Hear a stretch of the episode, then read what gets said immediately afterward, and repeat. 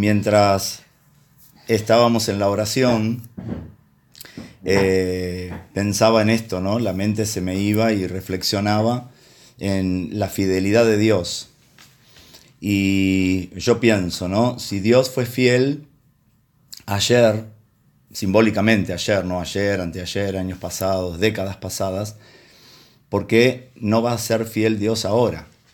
Porque Dios no cambia.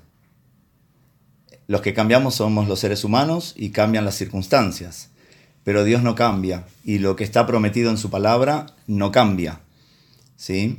Y el, domingo pasado prácticamente el texto básico era Jeremías 33.3, uno de mis favoritos desde mi juventud, desde mi primera juventud. Clama a mí y yo te responderé y yo te voy a revelar cosas grandes y ocultas que tú no conoces. Revelar. Cosas grandes y ocultas que tú no conoces.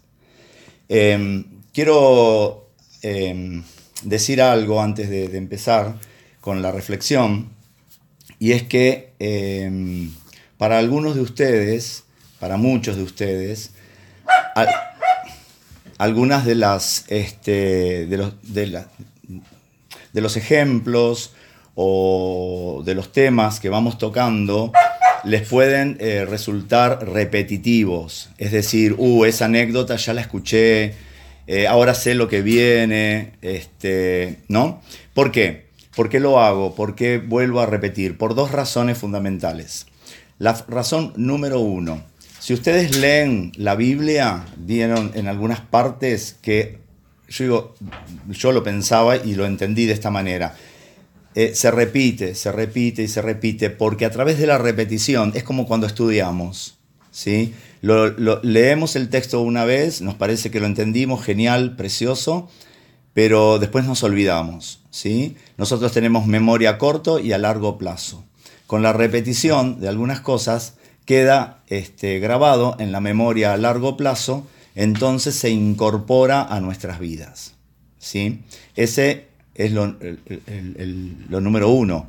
Este, claro que eh, selecciono en el momento este, aquellos ejemplos que no son, eh, que no, dejan expuesto, ¿no? ni a mí ni a nadie, en lo posible.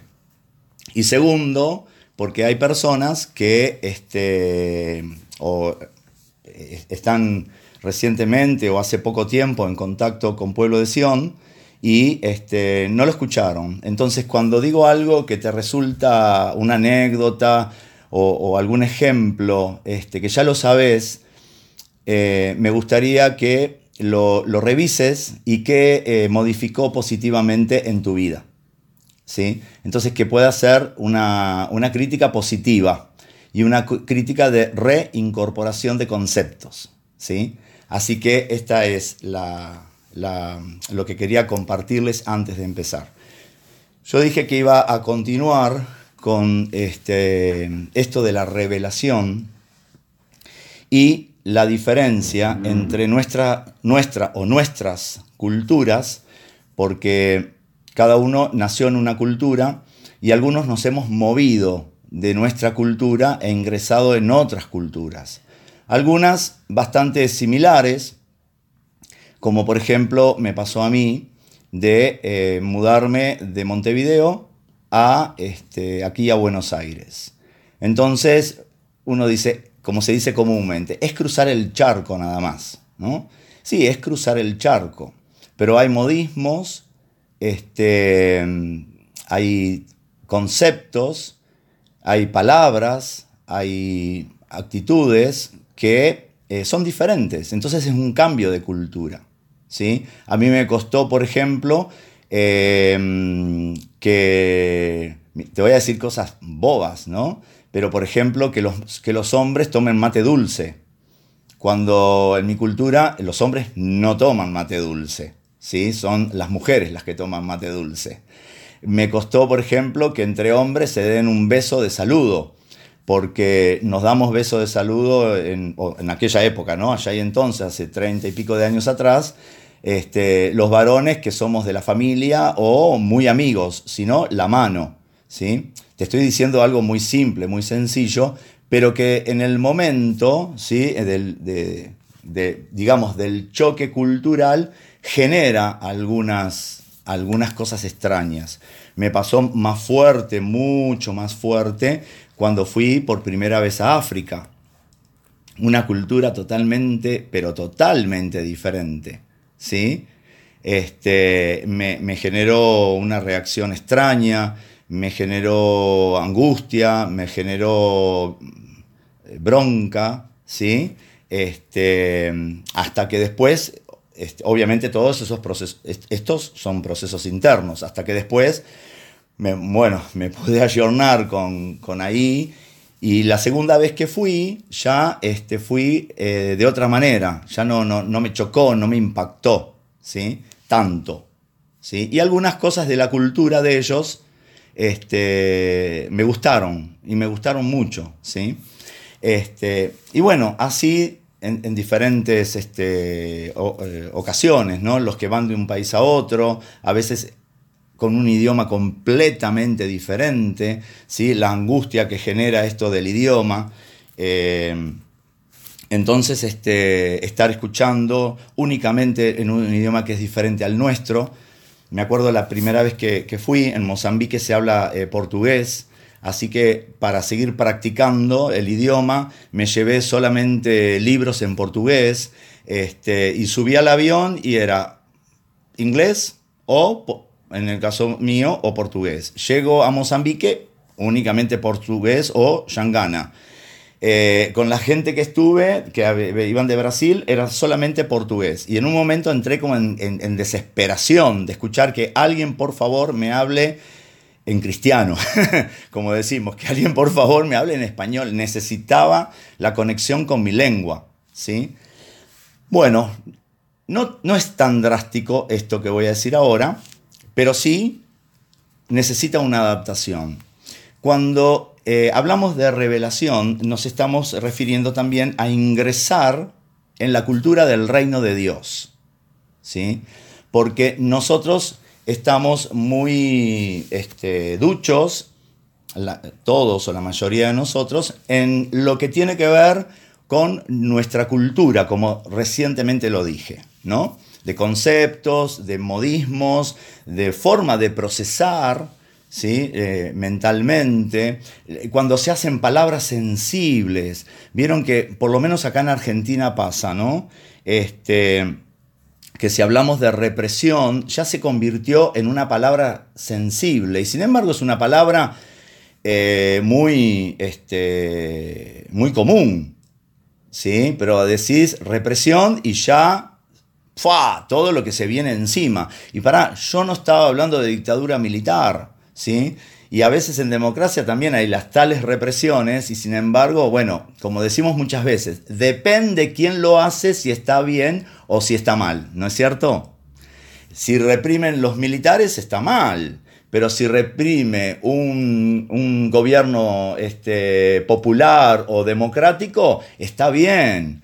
O sea, depende quién lo hace, si está bien o si está mal. Entonces, cuando nosotros ingresamos a la cultura del reino, no significa que ingresamos porque empezamos a decir amén, gloria a Dios, aleluya, Dios te bendiga o Dios te bendice, como dicen algunos. Este, depende del lugar, un beso, dos o tres.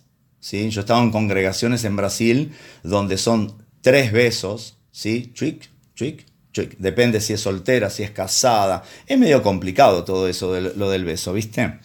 Pero cuando entramos a la, cultura del reino de Dios, aclaremos, del reino, pero de Dios, ¿sí?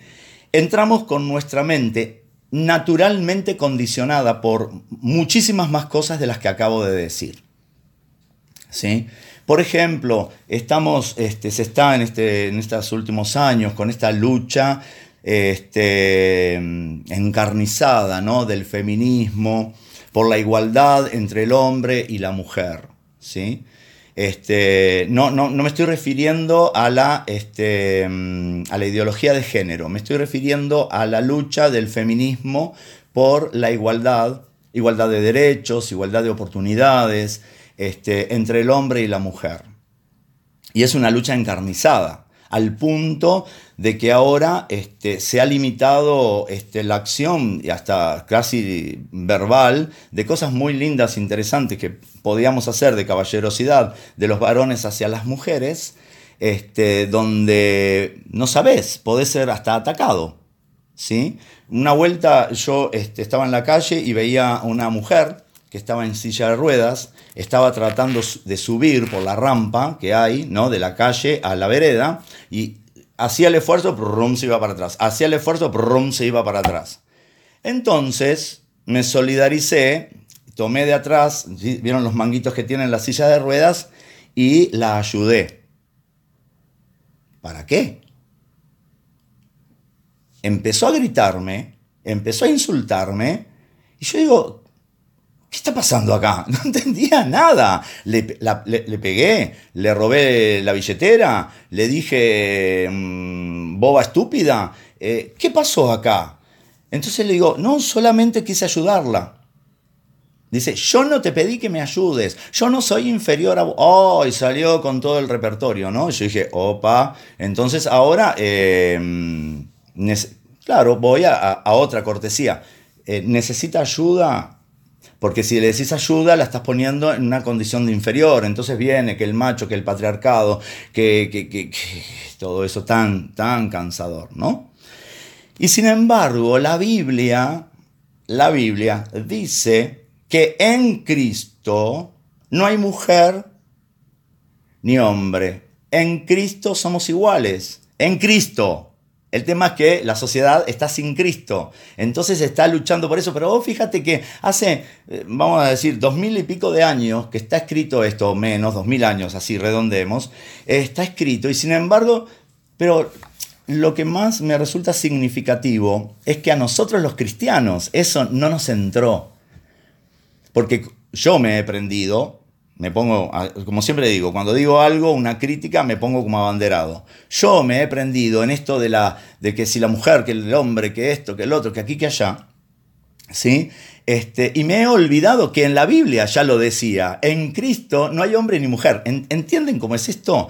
La cultura nuestra está tratando de, de homologar algo cuando ya lo estaba, estaba hecho hace dos mil años atrás. Por eso cuando nosotros entramos al cristianismo y este, ingresamos, porque ingresamos, querramos o no, ingresamos a una nueva cultura, que es una, podríamos decir que es una contracultura, ¿no? Este, ingresamos con nuestra mente naturalmente condicionada por un montón de conceptos, etcétera, etcétera, maneras de vivir, maneras de, enfocar la vida, construcciones que fueron hechas, que, nos dieron nuestros padres, nuestros antecesores, la iglesia misma, la sociedad donde vivimos. Entonces es un trabajazo, porque esto no tiene que ver con espiritualidad, esto tiene que ver con cultura. Eh, ¿Comprendés esto? Tiene que ver con cultura. No, no sos más ni menos espiritual ¿sí? Este, es una cuestión de cultura. Y revelación, recuerdan que es el, descubrimiento o la manifestación de un saber oculto, ¿sí? que por sí solos no, no, los podemos, no, no lo podemos alcanzar ese conocimiento. Ya sea de situaciones internas, de nuestra, de nuestra historia, de nuestras experiencias y de nuestras vivencias, ¿sí? Este, si alguno no sabe la diferencia entre experiencia y vivencia, después por privado me pregunta, no, no, no quiero explayarme con esto ahora, ¿sí? Este, entonces, eh, voy por ejemplo a, Abraham. A mí el Antiguo Testamento me fascina, ¿no? Abraham. Eh, en Génesis 15, ¿no? Si no vas a encontrar la historia de Abraham en otro lugar que no sea Génesis. Bien, en Génesis 15 tenemos cuando eh, Dios en esas conversaciones, ya desde Génesis 12, 11, perdón, ya venía hablando con, con Abraham, ¿no? No, no, no es que era este, una noticia esto, ¿no? que Dios recién ahí se le revela a, a Abraham. Este, ya le había dicho salí de tu tierra y de tu parentela, ¿sí? Este, ya había andado y caminado con Dios, este, Abraham, y ustedes dicen y que no, no había tenido revelación todavía. Y qué sé yo, si yo pienso en mi, en mi vida, en mi testimonio personal, este, yo he caminado mucho con Dios y sin embargo este, no tenía revelación, ¿sí? revelación de Él. Yo me acuerdo que una vuelta estaba conversando con la pastora Vania, ¿sí? Y, bueno, en, Compañeros en la cosecha se, habla mucho de esto, de la cultura del reino y andar en lo sobrenatural, ¿no? Entonces yo, yo le, compartía esto, que yo quería andar en lo sobrenatural, quería aprender a andar en lo, en lo sobrenatural, ¿sí? Bueno, quedó ahí la conversación, te estoy concatenando algunas eh, conversaciones, ¿no? Haciendo una edición de las, de las, conversaciones. Y en otra conversación le, compartí muchas cosas que había vivido en mi vida, de, milagros de Dios, ¿sí? Entonces, en otra conversación, la pastora Vania me dice, ella me llamaba de usted, ¿no? Me dice, ¿y usted quiere aprender a andar en lo sobrenatural? Y viste el, el emoticón de WhatsApp ¿Ah? Eh, sí, claro, obvio. Dice, todo el testimonio que usted me ha contado en diferentes momentos de su vida tiene que ver con lo sobrenatural de Dios. Usted ya camina en lo sobrenatural de Dios. Tiene que tomar conciencia que usted camina en lo sobrenatural de Dios. Entonces ahí yo dije, qué cosa, ¿no? Parece que tenemos el tesoro y no lo, no lo disfrutamos. Como que Sucede también en la familia, ¿no? El marido, la mujer del otro, de la otra, siempre es el mejor, porque es caballero, porque le lleva flores, porque papá, pero no sabemos la interna. Los hijos del otro, los padres del otro siempre son los mejores, porque ta, ta, ta, pero no sabemos la interna, porque para afuera siempre tratamos de maquillarnos, de dar la mejor cara. A veces, a veces salimos a las apuradas y nos olvidamos de maquillarnos o despeinados, ¿viste? Este, esos, esos actos fallidos, esos lapsus, que uff, dijimos lo que no teníamos que decir, reaccionamos como no teníamos que reaccionar, porque tengo que demostrar otra cosa. Pero bueno, este, y, yo siempre pensaba, wow, aquel ministerio, aquel pastor, aquella persona que ya camina en lo sobrenatural, yo quiero aprender a ser como él. Y no me di cuenta que, que caminé y aprendí a caminar en lo sobrenatural sin, sin saber de este, de este rótulo, de esta e, etiqueta. ¿sí? Milagros y cosas que pasaban eh, en, mi vida y en, mi familia que era, era, era, de lo sobrenatural de Dios. ¿Sí? Bien. Entonces, eh, Dios tiene una visita a Abraham. ¿Sí? Dios visita a Abraham. Entonces, este, estaba con esto de la, de la herencia, ¿no? Porque el, el, patriarca que no tenía hijos quien heredaba todo el patrimonio era este, el mayordomo. Entonces, este, en esa conversación con Dios, eh, Abraham le dice, pero ¿quién me va a heredar? ¿Este mi mayordomo? Porque sería el mayordomo, muy amigo, que esto que el otro, pero era un otro. ¿Sí? Así, ajeno. Un otro y encima ajeno. Siempre la otra persona es un otro, no soy yo mismo. ¿está? Entonces este, le dice, yo te voy a dar un hijo. Y hay una acción. Hay una acción en el versículo número 5. Dice, lo lleva afuera. ¿Sabes qué pasa? ¿Por qué muchas veces nosotros no recibimos revelación de Dios? O la revelación de Dios que recibimos no la tomamos como tal, porque seguimos adentro Seguimos adentro de nuestra cultura, seguimos adentro de nuestra propia manera de pensar, seguimos adentro de que las cosas las hice siempre así y así serán.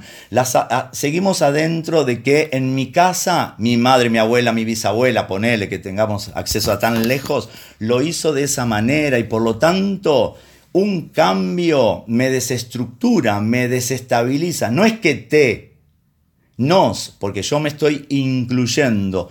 Todo, vos sabés que los que me conocen de hace muchos años saben que eh, cuando hablo de algo, hablo de procesos hechos, realizados y comprobados empíricamente. O sea, no te estoy hablando como al principio eran mis predicaciones, que tomaba un texto que me gustaba, iba, investigaba, sacaba de comentaristas bíblicos, todo genial, y les contaba la historia nada más. ¿Sí? Les contaba la historia. Hasta que una vuelta, imagínense mi situación, yo estaba predicando, me acuerdo tal cual el momento, y por, mientras hablaba, viste que a veces hablamos y podemos pensar otra cosa. Mientras hablaba yo estaba diciendo, yo esto no lo vivo. Y eso para mí fue un clic. Y me propuse no predicar nada de ahí en más que yo no viva o no crea o no haya experimentado. ¿Sí? Entonces Dios lo lleva afuera y ya sabemos, ¿no? Esto poético, era de noche, le mostró, mira para arriba, le mostró las estrellas del cielo, así será tu descendencia, incontable, bla, bla, bla, bla. Pero para mostrarle el cielo estrellado, tuvo que sacarlo afuera, afuera del encierro, afuera de, su, cultura, afuera de sus conceptos, afuera del así se, se hace. ¿Sí? Porque cuando decimos siempre lo hice así, indirectamente estoy diciendo, agrego entre paréntesis, y no voy a cambiar. ¿Está? Ahora, si el siempre lo hiciste así te dio un buen resultado y te sentís una persona plena, cosa que dudo, cosa que dudo, porque siempre estamos luchando con la falta, con lo que falta, con lo que nos falta, con lo que no tenemos, y no me refiero únicamente a lo material, es en todo la experiencia humana, eh, seríamos medios, medios extraños, no seríamos humanos. ¿Sí? Entonces, número uno, Dios lo lleva afuera. Para que Dios te pueda revelar no solamente, wow, los grandes misterios del cosmos, ni, ni solamente qué es lo que Dios quiere, em, tu motivo existencial, para qué estás en la tierra, cuál es tu vocación, porque hay gente que es grande que todavía no sabe cuál es su vocación, sigue andando, sigue yendo, ¿sí? Esto genera mucho, mucho vacío, mucha frustración también. Eh, sino también para esas cosas profundas del ser. ¿Sí? ¿Quién de los hombres, dijo el apóstol Pablo, quién de los hombres conocerá las cosas del espíritu del hombre sino el propio hombre? Por eso, cuando, cuando yo estoy este, atendiendo a las personas y empiezan con esto, no sé, no sé, al principio está todo bien. Después entiendo que hay un tema de a veces no querer hacerse cargo de la vida de uno. Porque si yo creo que Dios revela, si yo creo que Dios sabe las cosas que están adentro mío, que hay un saber este, no, no conocido, no lo, digo, no lo dice solamente la Biblia, ¿sí? Este, si bien para mí ya es suficiente esto, pero los teóricos este, especialmente del psicoanálisis, lo dicen también, ¿no? El saber no sabido, por eso en, la terapia es hacer consciente lo inconsciente, ¿está? Entonces, eh, ese saber está. Ahora, hay que ver si yo tengo ganas de tener revelación de eso que me molesta, que me incomoda, que me frustra, que me frena, que repito y repito vez tras vez y me digo nunca más lo voy a hacer a partir de ahora, no me agarra más eso está este, en nuestro lenguaje, no en el tuyo, alguno de ustedes en particular, está en nuestro lenguaje, ¿no? Pero bueno, este, a partir, la próxima vez no me agarra y hasta que te agarra, ¿sí? Porque, porque vamos a decir, nos distrajimos, dijimos, pero no, no fuimos a averiguar el por qué nos, sucede lo que nos sucede, ¿no? Este, entonces Dios lo lleva a Abraham a dónde? Afuera. Afuera. Y te voy a decir algo. Cuando vos estás muy encerrado en una habitación, sin que las ventanas o la puerta esté abierta, el aire se empieza a enrarecer. ¿No te pasa con el barbijo que en un momento te empezás a agitar? Vas caminando y te empezás a agitar.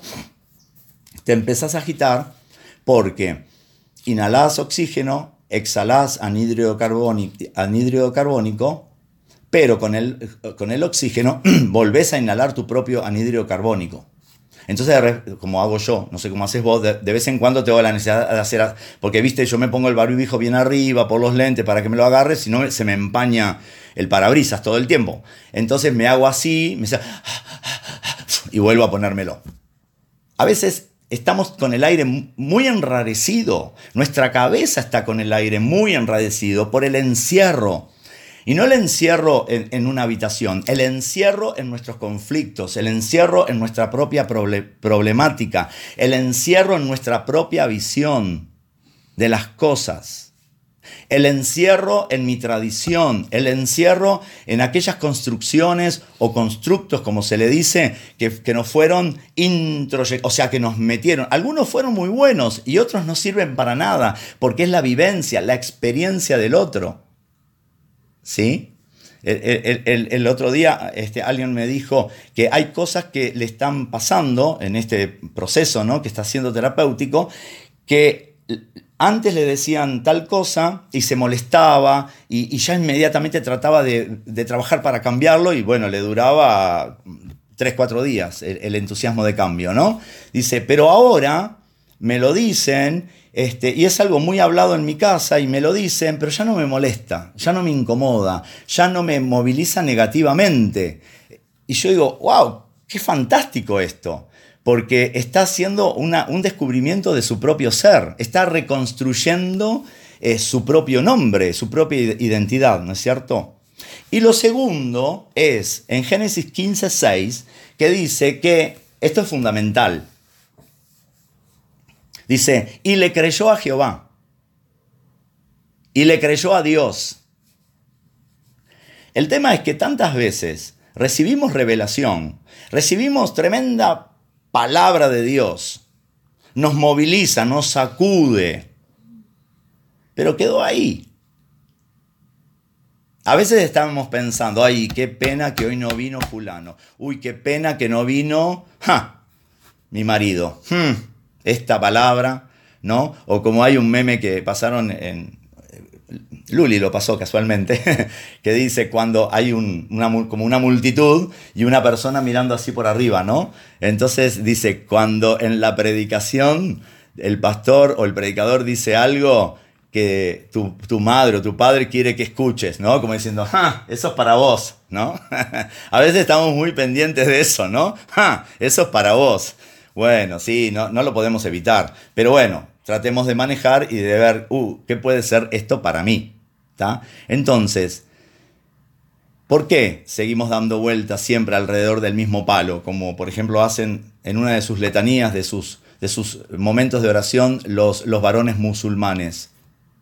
Porque no le creemos a Dios, creemos en Dios, fue predicado muchas veces esto, creemos en Dios, pero no le creemos a Dios, porque la cultura y la sociedad nos condiciona tanto que es más fuerte eso que lo que venga de afuera, porque viene de afuera, que es Dios diciéndonos, se puede hacer y se debe hacer de otra manera.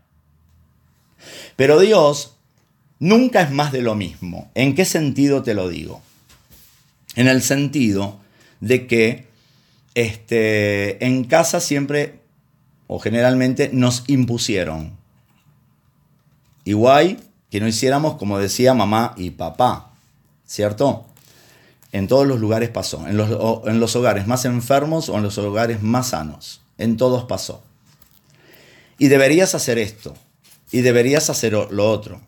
Pero es parte desde mi propio deseo y desde mi propia necesidad muchas veces. No es el deseo del hijo o la necesidad del hijo, como cuando le queremos imponer a nuestros hijos que estudiar, porque creemos que esa profesión es la mejor. Es la mejor para mí lo que me parece a mí. Pero nos cuesta esto de darles la, la, libertad de que elijan por sí mismos, ¿no? Como que no van a saber porque son chicos todavía. Entonces yo les digo, está bueno que eh, le, elegimos el jardín de infantes, la escuela primaria, este, en la mayoría de los casos, si se pudo elegir, también el, el colegio secundario, más o menos, ¿no? hablando un poquito con nuestro hijo, bueno, ponele. Este, pero ya después, ya después, los hijos mismos te dicen indirectamente, déjame volar, déjame volar. ¿Sí? Déjame salir del nido, no que ya me voy, no, sino déjame volar. Y esto nos cuesta muchísimo, muchísimo. No queremos que sufran, que se golpeen, que les hagan mal, ¿sí? Etcétera. Entonces, Abraham le creyó a Dios. Ahora, ahora, recibe revelación, sale del encierro, este, le cree a Dios, vamos todo bien ahí. Entonces, ¿qué pensamos? Resultado óptimo. Abraham, joyita, joyita. Pero el hijo no venía.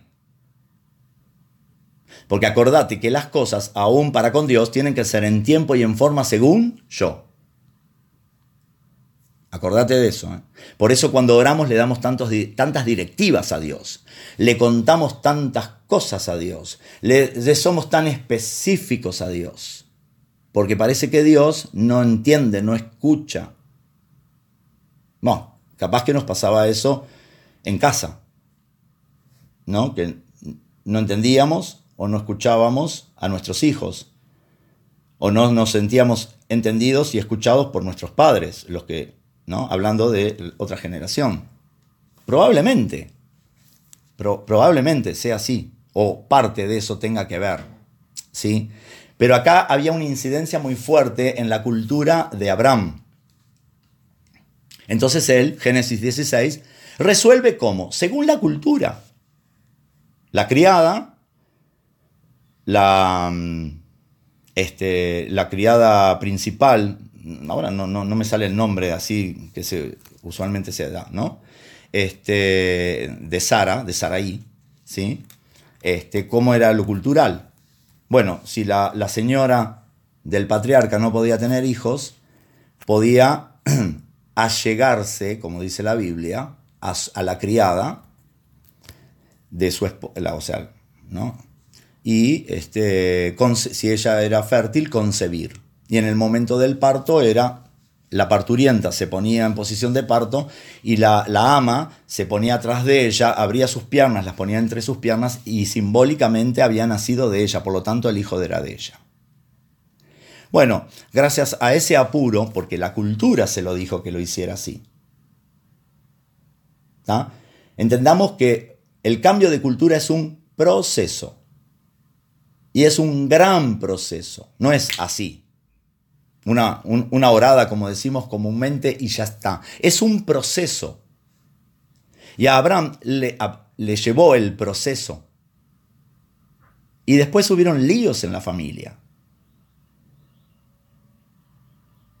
Y Abraham, por pedido de Saraí, la echa a Agar. Y ahí Agar tiene un encuentro con Dios. Porque en el desierto, ¿no? El ángel de Jehová la visita. ¿Quién será el ángel de Jehová, no? Es Jesús, el ángel de Jehová visitó a, Jesús visitó a Agar.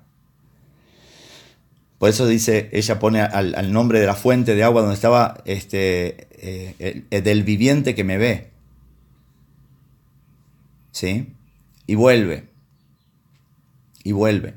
Imagínate los conflictos en esa familia. Imagínate. Llévalo a, nuestra cultura. Imagínate los conflictos en esa familia. ¿Mm? Con la amargura y resentimiento que creció Ismael, porque no solamente es lo que recibimos de afuera, de, de, los otros no significantes, lo que nos marca y nos amarga, sino principalmente lo que recibimos en casa. Imagínate la amargura que le transmitió Agar. Y de ahí tenemos el gran conflicto entre árabes y judíos. Es un conflicto de familia, milenario. Porque los árabes solamente quieren vengarse, de los judíos. Es, es vengarse en Ismael, ¿sí? de Isaac, todo el tiempo. Entonces, pero según la cultura estaba bien. ¿Es condenable? Y vos decís, bueno, pero había recibido revelación. Entonces cada vez que nosotros recibimos revelación y no actuamos conforme, somos condenados. ¿Será así? Porque dice que con la misma vara que medimos vamos a medir. No juzgues para no ser juzgado. Nos recuesta esto de no juzgar, de no emitir un juicio. ¿Sí? Bueno, entonces Dios trabaja en él esto de la cultura, y en Génesis 22 tenés cuando el sacrificio de Isaac. ¡Fa! Desde lo natural, a mí me costó entenderlo horrores. ¿Cómo? Para, para Abraham era natural, porque se sacrificaba al, primogénito. Era, era una costumbre de la época. El primogénito era sacrificado. Era extraño, en la, ponete en aquella cultura, era extraño, era loco, era descabellado de que este, Dios le pidiera el primogénito a Abraham. No, no era descabellado. Bueno, después de tanta vuelta, ¿no? De, esterilidad, de Sara, bla, bla, bla, bla. Bueno, nosotros este, lo, adornamos mucho porque necesitamos, necesitamos eh, eh, que nos caiga bien. Pero lo que estaba haciendo Dios no le estaba pidiendo su primer hijo en sacrificio, más allá de lo profético eh, que representa Jesús y todo lo demás, que es otro temazo muy lindo para hablar, sino que él lo que estaba haciendo era rompiendo un patrón cultural en, este, en Abraham. No es así. Yo soy un Dios que no quiero ni necesito sacrificios humanos. Por eso luego allá en Samuel dice, el obedecer es mejor que los sacrificios. Ni, ni sacrificios humanos y después de Cristo, ¿no? Ni sacrificios de animales. Porque leemos esto lindo poético que cuando Isaac dice, eh, papá, y el, el cordero, la ofrenda. Entonces todo así, bien centrado en su... Oh, qué gran espiritual, pero unos años atrás se mandó una terrible Abraham con consecuencias hasta ahora. ¿Viste? No, Dios se proveerá de, cordero. Y nosotros decimos, qué fantástico, ¿no? Qué buenísimo. Pero cuando nosotros tenemos que aplicarlo a nuestra vida decir, Dios se proveerá de cordero para esta falta, para esto que, que estoy atravesando, nos olvidamos de todo y actuamos según qué según el corazón, según la cultura, nos enloquecemos, nos ponemos, sí, creemos en Dios, que con el COVID, que esto, que el otro, que pum, que pam, pero a la hora de ver el noticiero y lo que está pasando en el mundo, que enloquecimiento total. Sí, yo creo, yo creo, mientras estás en casa guardado, pero después prendiste tres minutos el, noticiero y ya te enloqueciste. ¿Qué pasó? ¿No? ¿Qué pasó con, todo eso? Y yo estoy declarando todo, todos los días, todos los días porque lo creo. Salmo número 91. El que albita al abrigo del Altísimo morará bajo la sombra del Omnipotente. ¿Sí? Y luego en otro dice, ni plaga tocará tu morada, ni mortandad que en medio del día destruya. O de la noche, ahora no me acuerdo. El día, 24 horas. ¿Sí? Y, todas las mañanas yo este, eh, oro y declaro buenas noticias para mi país y buenas noticias para mi familia. Entonces, a mí que me gustan los aviones y todo eso, me imagino esos aeropuertos en los mapas, obviamente, ¿no? De, las aerolíneas, donde una aerolínea que pertenece a tal ciudad, ¿sí? Entonces te marca millones de rayitas que van hacia diferentes destinos. Entonces, cuando yo digo, declaro buenas noticias para mi familia, bendigo a mi familia, yo me imagino que desde acá, desde Buenos Aires, salen un montón de rayos, así, de, líneas, que van para todos lados en las diferentes partes del planeta que está este, en mi familia tengo familia en Uruguay, en este, norte y sur, tengo familia en Estados Unidos, tengo familia en Europa, tengo familia en África. Uf, para todos esos lugares va bendición. Pero declaro palabra de bendición para mi país, porque yo estoy viviendo acá, este es mi país, hace casi 36 años que vivo en este país. Entonces, bendigo mi patria de origen y bendigo la patria que me adoptó. ¿Sí? Entonces, y vos decís, claro, pero si entonces el gobierno no se va a dar cuenta de las cosas, este, de las cosas mal que está haciendo, este, no te importe eso. El apóstol Pablo dijo, esto es cultura del reino, bendecí la ciudad y pedí paz por la ciudad donde vivís, porque en su paz ustedes van a tener paz. Después que Dios se encargue del presidente, vicepresidente, todas las comitivas y todo lo demás. Yo no me voy a condenar a vivir mal para que a través de mi malestar y del malestar de la sociedad en general, ellos aprendan, que aprendan por su lado. Yo bendigo porque quiero vivir bien. ¿Entendés? Esto es cultura del reino también. Cultura del reino es perdón. Vieron que desde hace unos cuantos años atrás, casi una década o, más quizá, este, ni olvido ni perdón, ni olvido ni perdón, por el tema de la dictadura, etcétera, ¿no? Ni olvido ni perdón. Y yo pienso, ¿no? Cuando este, Nelson Mandela salió de la prisión, que ese sí era un preso político, ¿está? no había afanado, no, no, no había hecho nada de eso, era un preso político. Cuando Nelson Mandela salió después de sus 20 años de estar en la cárcel, ¿sí? y con Juan Pablo cuando estuvimos en Ciudad del Cabo, vimos la isla donde estaba la cárcel, tuvimos la oportunidad de hacer el paseo, pero bueno, teníamos tan pocos días que no sabíamos qué elegir para hacerlo. Este, pero ahora lo pienso a la distancia, me hubiera gustado ir.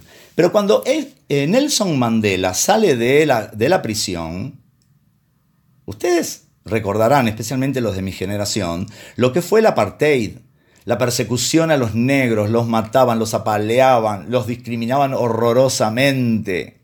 Y la tierra era de ellos. ¿Sí? Cuando Nelson Mandela sale, perdona y unifica Sudáfrica. ¿Te das cuenta la diferencia? Perdonar no significa, dice, ay, acá no pasó nada, ahora somos todos amiguitos. No, no, no. Perdonar es resolver el pasado. Salió, perdonó y unificó a Sudáfrica.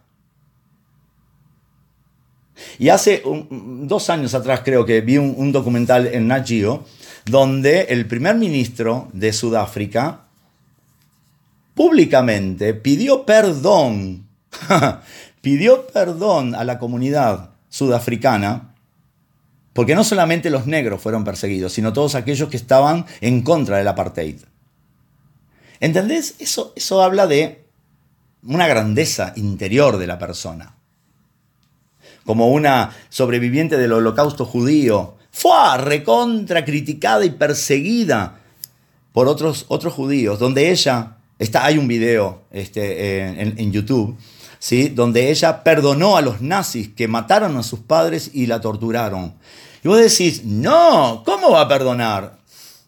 El beneficio no es para el otro, el beneficio es para uno. Eso es cultura del reino. ¿Mm?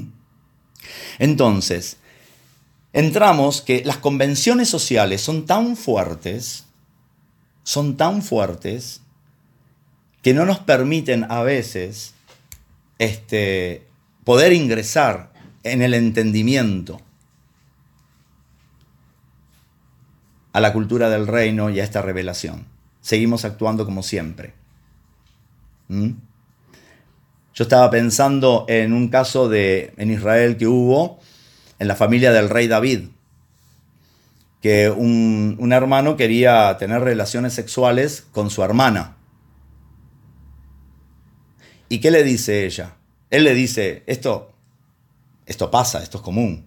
Y ella le dice, eh, te lo estoy parafraseando con mis palabras, obviamente, ¿no? Y ella le dice, pero así en Israel no es. Dice, no así en Israel. Todos lo harán. Todos tendrán relaciones, ah, tendrán relaciones incestuosas. Pero en Israel no es así. Eso es cultura del reino. Eso marca una diferencia. Ahora, lo segundo que viene con la revelación es responsabilidad. ¿Mm? Acordate, y si no te acordás, después lo buscás, en Éxodo 34.1. Primero tenemos Éxodo este, 33, que una vuelta dice exclusiva una predicación sobre esto. Éxodo 33, cuando este, Dios le, eh, perdón, eh, Moisés le pide a Dios ver su gloria. Y, Dios le dice, no hay hombre que vea mi gloria y no muera. ¿Sí? ¿Qué pasaba? ¿No? Para hacer así un, rápido, un compilado bien rapidito. Moisés ya había visto de todo lo sobrenatural el mar rojo que se abrió, la batalla de las, con, las, con las diez plagas, este, el agua salada que se, amarga que se convirtió en dulce, el maná, este, la columna de nube a la, durante el día y de fuego a la noche, este, las ropas que no se gastaban, este, la paciencia sobrenatural que le vino para soportar las murmuraciones, las quejas de todo eso. Eso también es sobrenatural, ¿eh? Tener paciencia para eso, te, lo prometo, te lo digo, como decimos los uruguayos, te lo prometo. ¿sí? Este, entonces Dios ya había visto todo lo sobrenatural. Ahora Dios quería, eh, Moisés quería algo más. ¿Qué era lo que quería Moisés? Ver al Dios de lo sobrenatural. Y a él ya ni le importaba perder la vida, porque dijo, no hay hombre que vea a Dios y que no muera. No le importaba perder la vida, porque lo quería ver a él. Pero todavía a Dios le era útil a Moisés en la tierra, entonces dice, bueno, va a pasar mi gloria sobre, sobre ti, y le mostró solamente el hombro, un costado. Dios, eh, o sea, Moisés estaba listo para lo siguiente de la revelación. Y vos decís, wow, no conozco Éxodo 34. ¿Qué dirá? ¿Qué dirá? ¿Qué misterio hay acá? ¿Qué, qué, qué será esos tesoros universales, profundos, espirituales, de los dos reinos de las tinieblas que le va a mostrar? Lo, le enseña algo. Y es responsabilidad. Ah, era eso.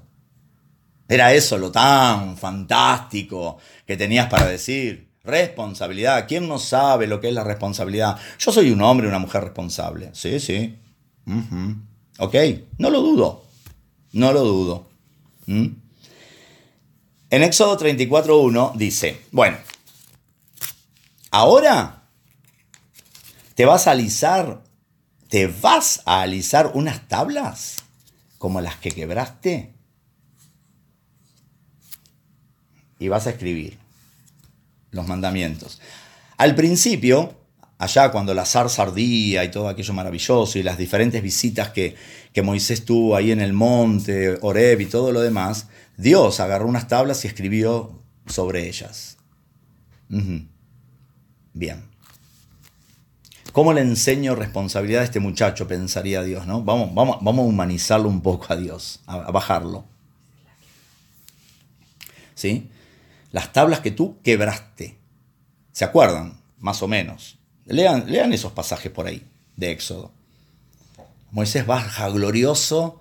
Claro, imagínate, de tremenda experiencia. Baja con las tablas, recién escritas por Dios. Y oye, Dice ruido como de fiesta, pero bueno, está traducido medio, medio, medio mal ahí, ¿no? medio simple, porque no era ruido, música como de fiesta. ¿Qué tiene de mal? Yo pensaba, ¿qué tiene de malo? No, no, no, no. Era música de culto espiritual. ¿Está? Y se calienta, se calienta, cosa que a ti y a mí nunca nos pasó eso. Jamás, válgame Dios, nunca nos, pasar, nunca nos pasó ni nos volverá a pasar. ¿Sí? Y las quiebra, y las quiebra las piedras. Entonces le dice, alízate unas tablas. No le dijo, porque tú, que toca, tú, catacata. No, no, no, no fue con esa perorata como vamos nosotros, ¿viste? Cuando queremos instruir en rectitud y justicia a nuestros hijos y les decimos y ya aprovechamos un poquito más un poquito más, lo llenamos de culpa, le decimos, no, este, no sé si a vos te, habrán, te lo habrán dicho, a mí me lo han dicho, ah, cuando yo ya no esté, vas a saber lo que era y, vas a, me vas a valorizar, bla, bla, bla, bla, bla, bla, ¿no? Bueno, capaz que tuviste la suerte de que nunca te lo dijeron. A mí sí me lo dijeron. ¿Está? Bueno, Dios no lo quería llenar de culpa, Dios lo quería ser responsable. ¿Te alisas unas tablas como las que quebraste? Escribís ahí, tarará. ¿Mm? Entonces, a ver, ¿qué era lo que estaba pasando acá? Por ser un ser humano, un ser humano, se presentó la fragilidad del carácter de Moisés.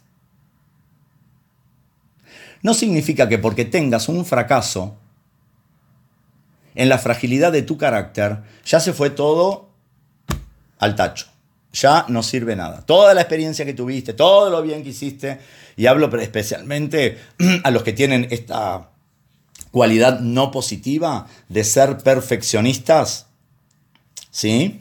Este, de que, ay, me equivoqué en una, ya no sirve nada. Entonces no valió, Dios no me habló, no sentí nada, no sirvo para nada, ya empezamos con toda esa cantinela, ¿no? Eso lo, trae la culpa. El sentimiento de culpa que es destructivo. Es ese tipo de culpa, es destructiva. Ustedes fíjense que cuando Moisés recibe revelación, quiero pensar en esto, ¿no? Cuando Moisés recibe la revelación allá en el monte Oreb, que la zarza ardía, me acuerdo de una canción que yo cantaba en la escuelita dominical cuando era chiquito, y no se consumió mientras ardía. No era mientras ardía, era mientras ardía.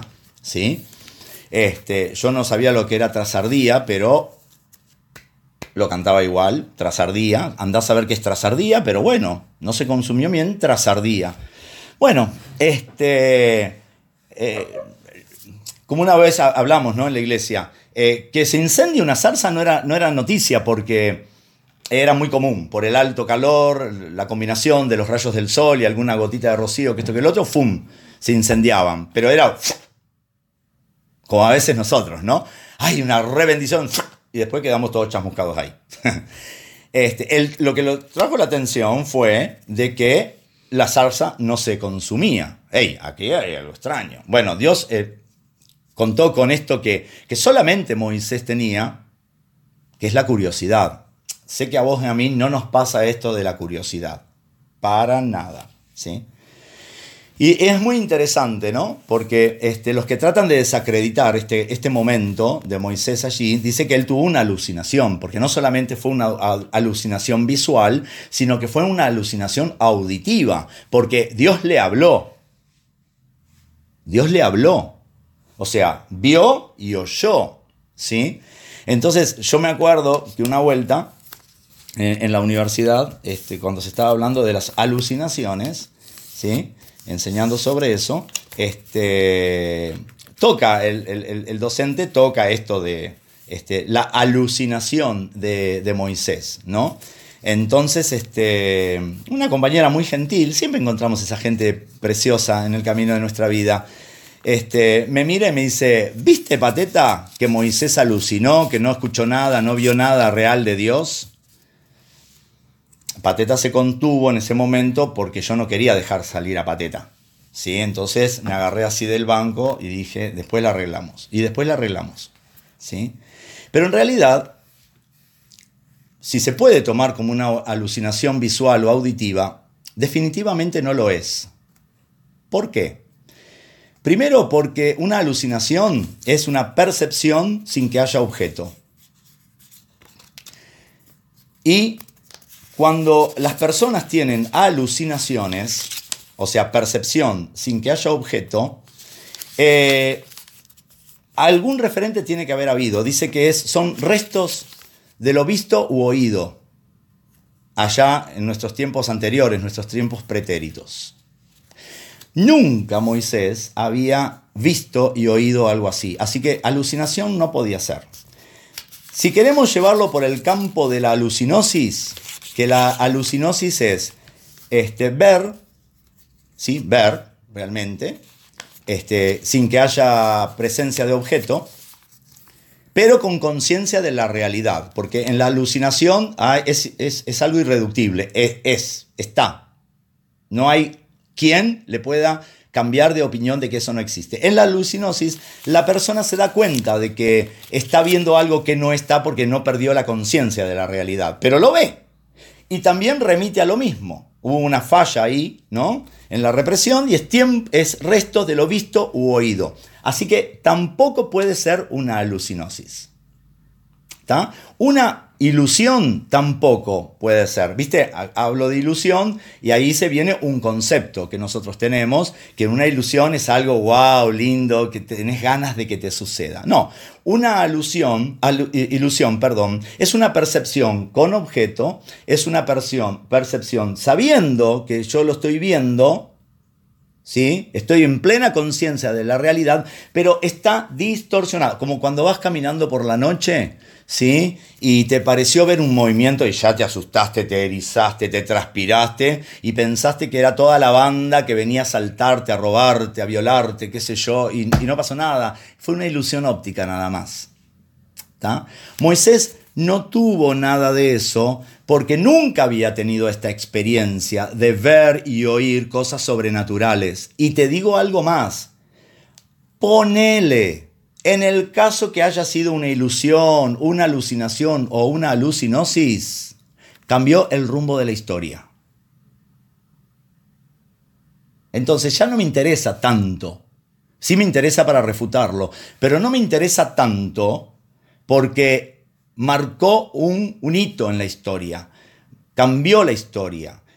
La historia del pueblo de, Israel hacia, hacia, el proyecto que era llegar a Jesús, a la encarnación de Dios en, en, Jesús, ¿no? Ahora, lo importante es que la revelación que vos recibas, cualquiera que sea ella, desde tu interioridad o desde el exterior, cambie, marque un hito en tu vida y haya un cambio fundamental y radical. No sigas siendo el que fuiste aunque hayan todavía vestigios de, pero vas a trabajar para que eso no sea más. ¿Sí? Entonces, como Dios no quería, no quería trabajarlo a Moisés por la culpa, lo trabajó por la responsabilidad. ¿Sí? Porque nosotros tenemos esta, tendencia, ¿no? A defendernos a defendernos cuando nos encontramos en falta, sea real o irreal, pero tenemos esta tendencia. E, es parte de, una estructura psíquica mental este, más o menos organizada. El tema es cuando funcionamos a predominio del vivir defendiéndonos todo el tiempo. Que no se nos puede decir nada. Que no se nos puede decir, mira, te equivocaste. Porque parece que sos el dueño de la editorial del diario La Razón. Siempre tenés la razón. Porque tu experiencia de vida y tu óptica te hace creer de que siempre tenés la razón y el otro es el equivocado. Entonces siempre te hacen, te persiguen, te quieren embromar la vida, eh, no te entienden, bla, bla, bla. Y puede ser que alguna vez suceda esto, puede ser, claro que sí. ¿Sí? Eh, eh, el, lenguaje tiene todas las palabras, pero no podemos expresar todo lo que nos pasa, todo lo que nos sentimos. Nos vamos a encontrar con un choque de, conceptos, aunque estemos dentro de la misma cultura, dentro de la misma familia. Porque vos pensás en, dos personas que se unen para vivir. ¿Sí? Pueden ser, a ver, vamos a suponer, ¿no? Eh, argentinos, porteñitos, nacidos en el barrio de Belgrano. ¿Sí? Pero no son hermanos gemelos como ocurre esos nacimientos. Vienen de familias diferentes. Ahí ya tenés, podrán ser porteños, nacidos en el mismo barrio, pero vienen de miniculturas o microculturas diferentes, que es la familia de cada uno. ¿Sí? Entonces, esto que es tan arcaico en nosotros, de, proyectar afuera lo que, lo que nos resulta intolerable, intolerable, lo que no aceptamos de nosotros, entonces se lo empezamos a mandar a las otras personas. En realidad, quizá por mi complejo de inferioridad, por las cosas no resueltas, siento, tengo esa vivencia de que siempre soy el que me equivoco. Y en realidad no es que el otro te marca que te equivocas. En realidad es, es algo tuyo. Siento que me equivoco, siento que nunca le invoco, siento que hago todas las cosas mal. Por eso, por eso a mí me dificulta mucho cuando me vienen con un sentir. Siento que Dios me dijo. Porque aparte siempre lo que Dios nos dice nunca nunca revoluciona y confronta nuestras vidas. Siempre o es para afuera, o es que no tengo que hacer algo, o que tengo que aprender a decir que no, o que ya no más esto, o que me tengo que desligar de aquello. Siempre pasa por ese lado el sentir. Lo que Dios trabaja en nuestra vida es que me doy demasiado, no me respeto, entonces tengo que aprender. Mm, puede ser que sea parte. Pero ¿qué de, estas cosas con las que trabajamos y, convivimos y padecemos cotidianamente? ¿No? Más o menos, ¿estoy siendo claro o me estoy yendo, no? Porque este, esto, esto de la proyección no es solamente de lo que es intolerable para mi vida, de lo que no acepto, de lo que va a generar, si, digo, sí, sí, eso es lo que me pasa, eso es lo que vivo, que va a ser un tremendo displacer. ¿No? Me va a llevar a un desborde de angustia, me va a llevar a una crisis existencial, sino que también proyectamos afuera y lo proyectamos en el otro, porque si yo se lo proyecto a la silla y, me enojo y le grito y la pateo, la silla está ahí, la podré romper y después me, me tendré que jorobar y comprar otra. ¿Sí? Lo hacemos sobre personas. Entonces son también nuestros deseos, también son nuestras fantasías, ¿sí? Que lo vivimos como que fuera una película donde, por primera vez en la vida se nos va a dar, somos los protagonistas. Ahora, el asunto es en qué posición nosotros nos ponemos. Si en la posición de la víctima o somos los victimarios. Si en la posición del agresor o del agredido. Son dos posiciones que merecen, obviamente, cualquiera de ellas su trabajo. ¿Mm? Entonces, de verdad vivir bajo revelación te, te cambia tu existencia. Porque empezás a tener mayor contacto con vos mismo. No estoy diciendo que es fácil. No estoy diciendo que eh, te cambia la vida y nunca más, porque el nunca más no existe. Nunca más vas a reaccionar mal, no existe. Nunca más vas a hacer una proyección, no existe. Nunca más eh, vas a tener conflicto en entender lo que el otro te quiere decir. No, no existe eso. No, no existe. Eso es una utopía. Pero sí, si no cambia el entorno, cambio yo. Y aprendes a callarte la boca. Y a veces te equivocás y no te callas la boca. Y decís lo que no tenés que decir, lo imprudente, lo que no tiene sentido. Está todo bárbaro y te tiras una bombita, ¿viste? Porque parece como que estar bien no, no, no es para vos. Entonces, de alguna manera, hay que arruinarla la situación. En el trabajo, en casa, en, la relación con algún amigo, con los hijos, con los padres, ¿no? Este, este andar este, bajo, bajo revelación te, ayuda a, empezar a comprender, a entender esto de, la insatisfacción, a veces insatisfacción constante que se vive. ¿Sí? Eh, el, cuerpo constantemente cansado, dormís 8, 10 horas y te levantás como que hubieras corrido toda la noche. ¿Sí? Dolores que te, que te aquejan por todos lados. Entonces, a mí lo que más me interesa en, cuanto a revelación no es la revelación de, hechos futuros, proféticos, si bien son muy importantes. Lo que más me interesa es cuando la revelación viene a mi propio ser, con, conmigo mismo, con aquello que todavía tengo que seguir trabajando, que solo no puedo. ¿Sí? Este, que necesito. Este, me acuerdo de una canción muy, muy, muy vieja que este, yo cantaba, va, yo cantaba no, eh, que cantaban cuando iba a, los campamentos allá en, Campinas, en San Pablo que decía, este, hay momentos en la vida en que pensamos en volver atrás y es necesario pedir ayuda. Y clamamos, y clamamos, y clamamos al nombre de Jesús.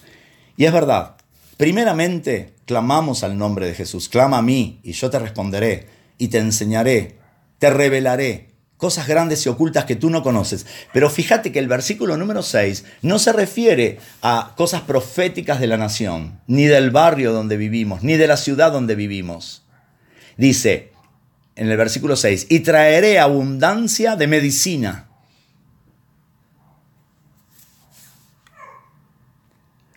Por ahí hay un salmo que dice, mientras callé, se envejecieron mis huesos en mi gemir todo el día hay una enfermedad de envejecimiento precoz, que no me acuerdo cómo se llama ahora, este, de envejecimiento precoz de los, de los huesos. Ahora, el hablar, mira, un concepto que tenemos y que está equivocado. Cuando decimos de hablar, hay que hablarlo todo. ¿Todo hay que hablarlo? Yo creo que no, que todo no hay que hablarlo. Hay espacios para hablar determinadas cosas. Hay espacios, ¿sí? terapéuticos muy buenos para hablar ese todo que tenés necesidad de hablar. donde el otro no esté afectado con tu problemática. Porque te vas a encontrar con, la falta, con el vacío, con la problemática del otro. ¿Y, cómo, cómo, terminamos siempre cuando es, cuando es eso? mal. Terminamos a las piñas, terminamos mal. ¿No me entendés? ¿No me prestás atención? Y sí, capaz que te estoy entendiendo y prestando atención, pero estás tocando cosas que están afectadas, que están dañadas, que están heridas en, mi vida. Entonces, cuando dice eh, ahí el Salmo 32, eh, mientras callé se envejecieron mis huesos, que capaz que no tenés problema de envejecimiento de huesos, pero podemos tener otro tipo de, envejecimiento o de afección o de enfermedad, ¿sí? Te puede, tantas cosas pueden venir. Hipertensión, hipotensión, este, eh, osteoporosis, cáncer por todos lados, en diferentes lugares. Hay mucho que tiene que ver con esto. Que no tiene que ver solamente con o únicamente con pecado o maldiciones heredadas. ¿Sí? Que tiene que ver con esto del mutismo, del no poder hablar, eh, cansancio del cuerpo, fibromialgia, que, viene y, afecta nuestra, nuestra, vida porque estamos callados y cada una en, su, en su diferente en su diferente este, área que toca, ¿sí? No significa que para que no se eh, envejezcan tus huesos, no significa que para que eh, puedas vivir bien y no te venga ningún tipo de enfermedad, tenés que iniciar siempre o tenés que iniciar el conflicto. Entonces yo estoy mal con vos y tengo que ir a hablar y arreglar las cuentas. Y no arreglas nada. Significa hablar con quien tenés que hablar, no con la persona de conflicto, sino con aquel que puede ser un facilitador para ayudarte. Lo que pasa que cuando no se genera la angustia y solamente está el dolor, y solamente está el malestar, y solamente está la incomodidad, y solamente está el fastidio y la frustración, cuando no hay angustia no vamos a, a buscar ayuda. Porque en realidad lo que nos, motiva a buscar ayuda es la angustia que no podemos controlar. Mientras lo podemos controlar, vamos al médico, vamos al masajista cuando estamos contracturados, tomamos pastillas. Todos esos son paliativos. Pero la revelación más grande que te puede venir es cuando Dios revela a tu ser tu interioridad. Y no que te va a decir, ah, hijo sinvergüenza, hmm, mirá vos. No es eso. Eso es lo que tenemos miedo también hasta de muchas veces de encargar una terapia. Una terapia psicológica, un proceso de counseling, un, un proceso de consejería. Porque viste cuando decimos, ay, qué bueno, voy a, voy a empezar un proceso de cualquiera de estos. Ay, qué lindo, me voy a conocer, que esto, que el otro. Es mentira eso. Es mentira. Porque en realidad tenemos temor. Yo me acuerdo hace unos años atrás que atendía a una persona este, que fue muy, muy, muy particular, ¿no? Porque llegaba, se sentaba y me ponía todas las condiciones. ¿Mm? Como que el encuadre del momento lo hacía e, esta persona, no yo. Entonces yo le decía las cosas como, como, como iban a ser. Entonces me dijo, vos a mí no me vas a poner ninguna condición. Bueno, se levantaba y se iba.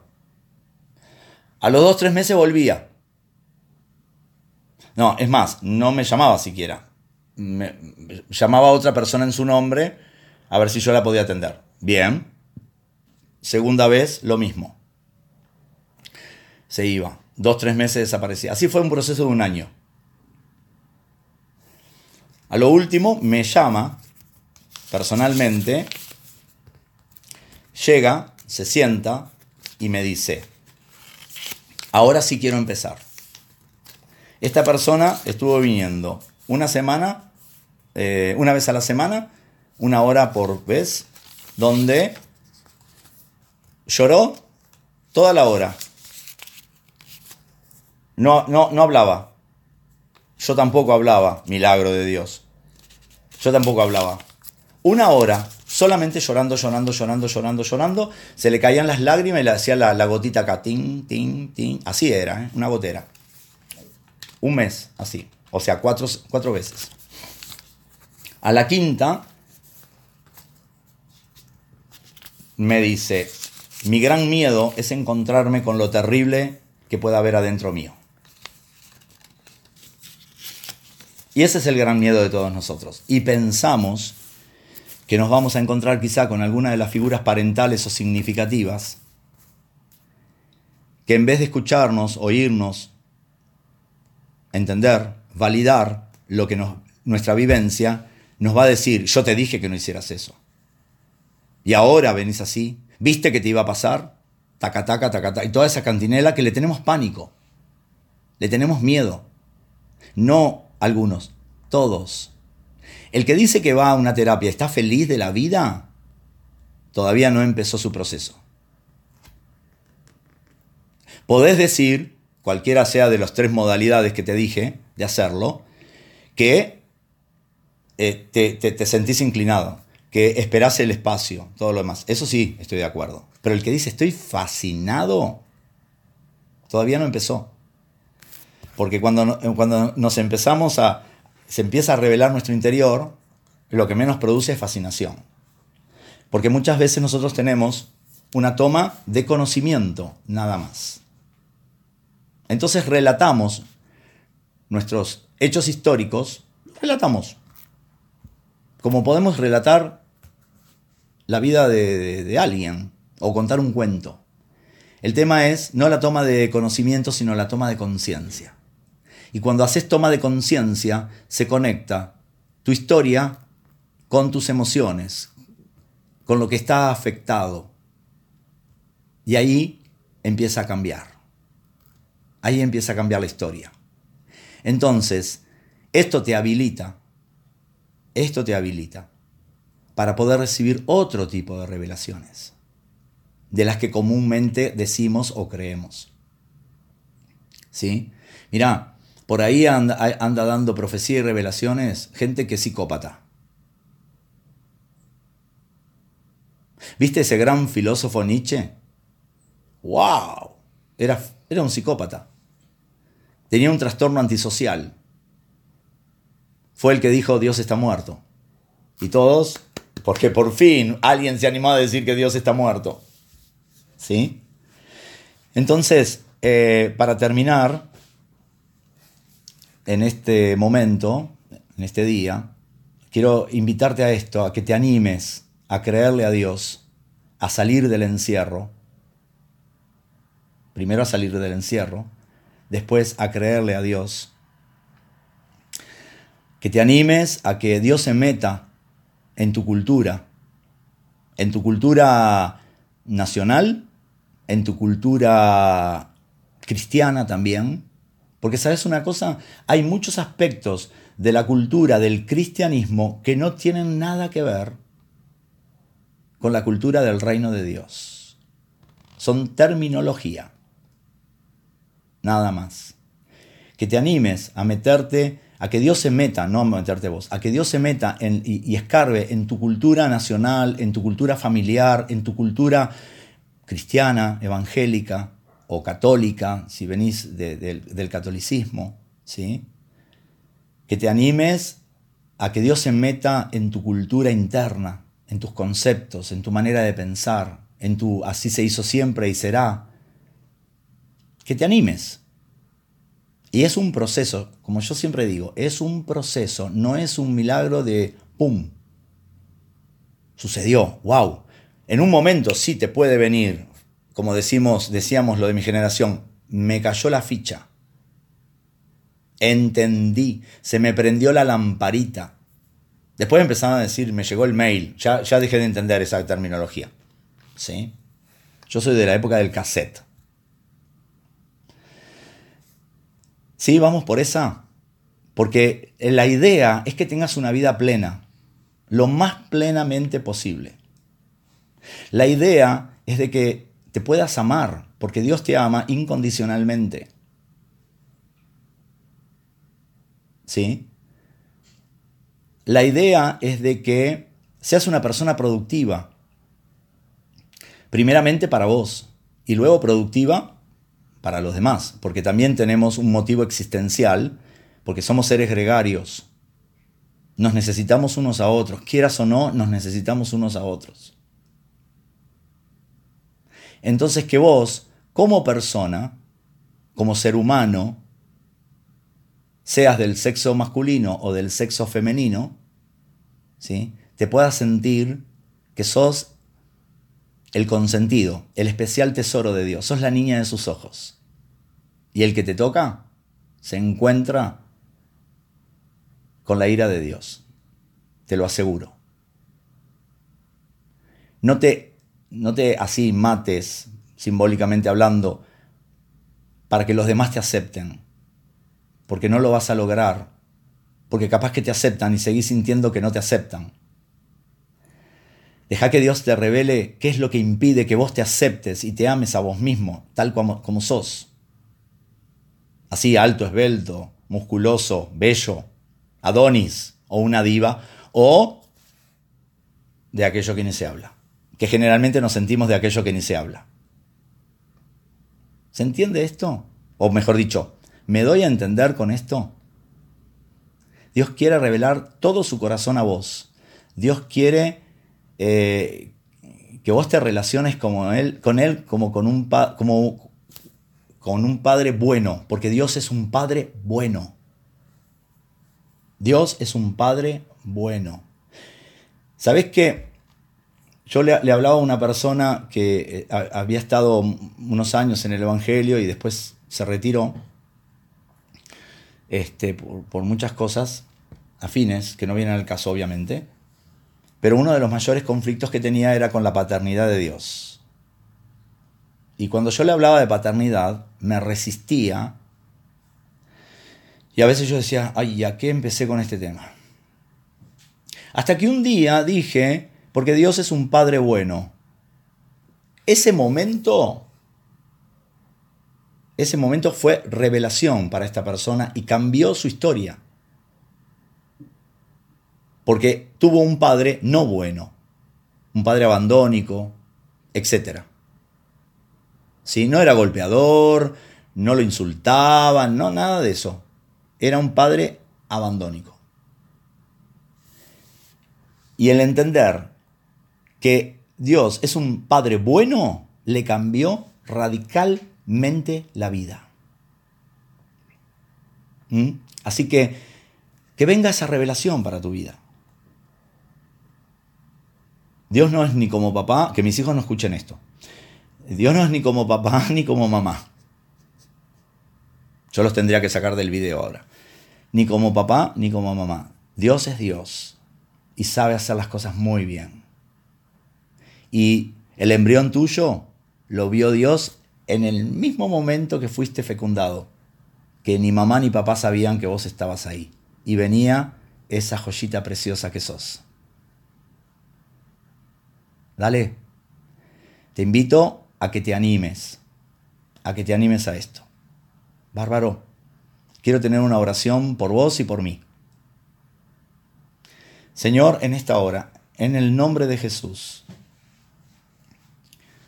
quiero darte tantas gracias por revelar tu corazón a nuestras vidas y todas esas lindas intenciones que tenés para nosotros que no son solamente intenciones, son acciones.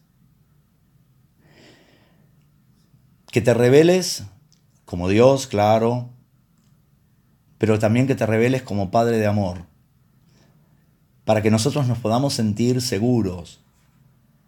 Como dice esa tan linda canción que cuando entramos al redil, estamos entre algodones y cuidados del pastor. Y antes de poder hablar de mi pasado. Me atraviesan tus palabras y tu voz. Que no piense, que descanse, que no pasa nada. Y cuando me relajo, ahí podés hablarme y te puedo hablar.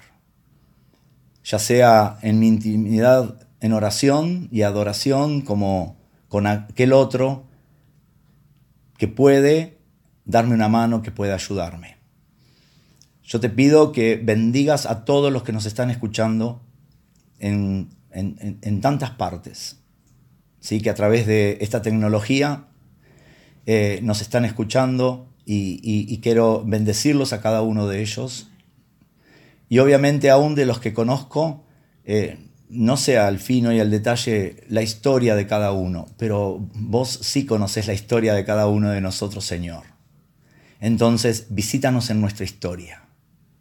Visítanos en aquellos momentos eh, donde fuimos heridos, dañados, desechados, maltratados, rechazados, donde fuimos incomprendidos, donde fuimos este, dejados de lado, Buf, cada uno de nosotros en particular tiene una historia, una historia de dolor, una historia de éxitos, pero es justamente la historia de dolor la que nos, la que nos molesta, la que nos afecta. Entonces te pido que nos visites ahí en nuestra historia y que nos ayudes, como siempre lo haces, que extiendas tu mano y nos ayudes, que nos enseñes a caminar, que nos sostengas y que nos demos cuenta que viene de parte tuya. Ya sea en esos momentos tan lindos espirituales que tenemos, o como cuando estamos frente este, a nuestro analista o frente este, a, nuestro facilitador o a nuestro consejero, pero que, pero que nos movamos en este sentido. Pido tu bendición para cada persona, para cada familia, para cada hogar, para cada economía, y declaramos, y unite conmigo, aunque no estés acá en Argentina, en el país donde estás, en donde estás viviendo, eh, sea tu país de origen o, el país que te acogió, ¿sí? porque decidiste ir para ahí, declara buenas noticias para tu país. Declara buenas noticias, que estás bajo la sombra del Omnipotente, que la mortandad no te va a tocar. Y créele a Dios, créele a Dios. Te bendigo en el nombre de Jesús. Amén y hasta la próxima.